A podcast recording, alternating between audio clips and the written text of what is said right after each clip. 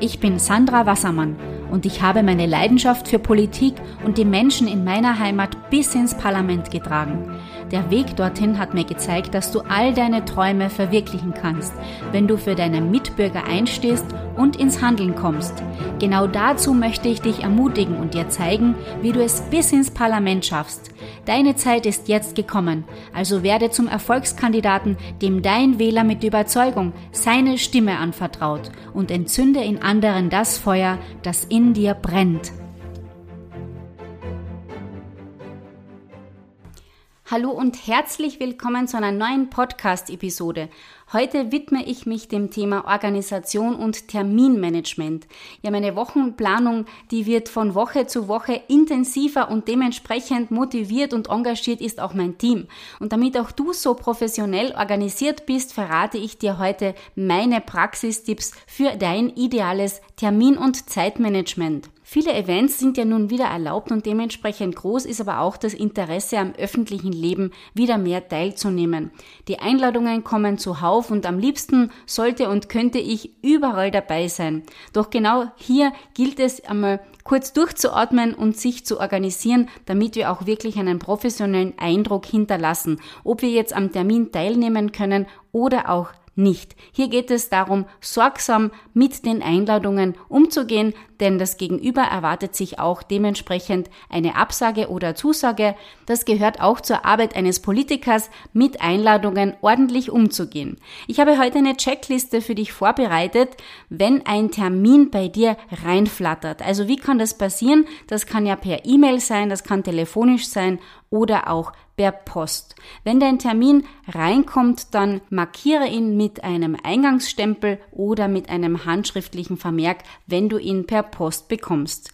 Jede E-Mail und jede postalische Einladung solltest du dann auch persönlich beantworten. Vielen Dank für die Einladung. Im Augenblick ist es uns noch nicht möglich zuzusagen. Falls es sich zeitlich oder terminlich ausgeht, wird aber sehr gerne jemand am Termin teilnehmen oder wird sehr gerne die Stadträtin, der Politiker, die Politikerin am Termin teilnehmen. Ich wünsche Ihnen viel Erfolg für die weiteren Vorbereitungen. Könnte zum Beispiel eine Antwort auf so eine Einladung sein. Am besten du scannst die Einladung auch direkt ein, dann hast du kein Papier mehr, das unnötig herumliegt, sondern hast alles digital in deinen digitalen Kalender. Die Anmeldung für die Einladung sollte auf jeden Fall durchgeführt werden, wenn du auch wirklich vorhast, zu diesem Termin, zu dieser Einladung zu kommen. Bitte melde dich an, lass dich anmelden und vermerke die Telefonnummer und den Namen von derjenigen Person, die die Anmeldung durchgeführt hat, aber auch die die Ansprechperson vor Ort bei der Veranstaltung ist. Der Termin wird in den Kalender eingetragen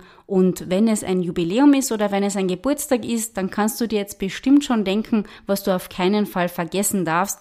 Genau, das Geburtstagsgeschenk. Denn auch dieses muss vorbereitet sein, am besten auch noch mit einem kleinen Brief oder mit einer schönen Geburtstagskarte. Die Anmeldung wird also im Kalender eingetragen, wer vor Ort Ansprechpartner ist mit der jeweiligen Telefonnummer, also die Kontaktperson. Bitte berechne auch die Fahrtzeit mit ein vom einen Termin zum nächsten. Wer begleitet dich zu diesem Termin? Bist du alleine vor Ort oder sind deine Kollegen vielleicht auch da? Gibt es einen Pressefotografen oder gibt es jemand, der von dir Fotos machen kann? Für die Politiker wird es auch spannend sein, zu erfahren, ob Grußworte erwünscht sind. Wenn ja, dann sind diese auch vorzubereiten.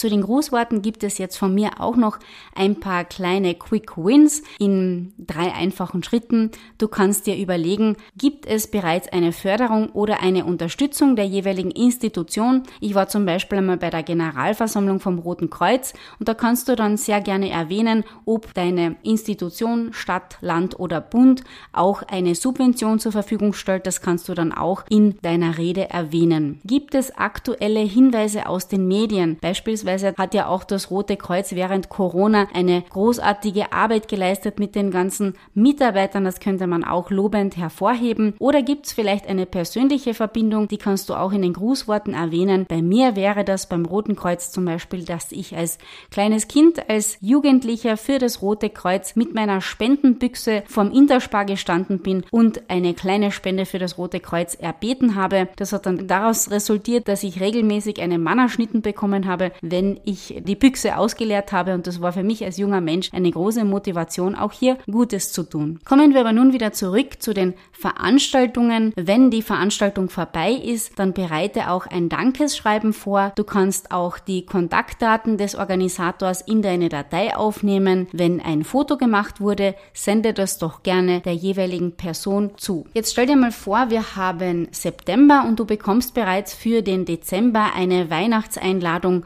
für eine Weihnachtsfeier. Wie gehst du mit dieser Einladung um? Wir in unserem Büro machen das so, wir haben eine Terminmappe von Jänner bis Dezember und hier haben wir die Einladung für Dezember bereits abgelegt und wir schauen jedes Monat durch, welche Einladungen sind vielleicht schon für das Folgemonat eingegangen und somit wird kein Termin vergessen. Und auch hier gilt wieder, jedem eine bestmögliche Rückmeldung zu geben. Ja, du hast jetzt erfahren, wie du am besten dein Terminmanagement vorbereiten kannst. Wenn du diese Punkte beherzigst, dann bin ich mir sicher, wird dein Gegenüber eine große Freude und vor allem Respekt vor dir haben, dass du gut organisiert bist. Du kannst mit einer Leichtigkeit zu den Terminen fahren. Du kannst mit Freude und Entspannung den Termin wahrnehmen und dich somit schon wieder auf den nächsten Termin freuen. Und in diesem Sinne wünsche ich dir viel Vergnügen beim Organisieren. Ja, das war nun ein kleiner Einblick in meine Wochenplanung und ich bin mir sicher, wenn du diese Checkliste beherzigst, dann wird dein Gegenüber eine große Freude mit dir haben, aber du vor allem kannst ganz entspannt zu deinen Terminen kommen und deine Termine wahrnehmen. Ich wünsche dir viel Freude bei der Umsetzung und eine Bitte habe ich noch an dich. Wenn dir dieser Podcast gefallen hat, dann hinterlass mir bitte eine 5-Sterne-Bewertung bei iTunes. Ich wünsche dir noch viel Vergnügen und alles Gute bei der Umsetzung.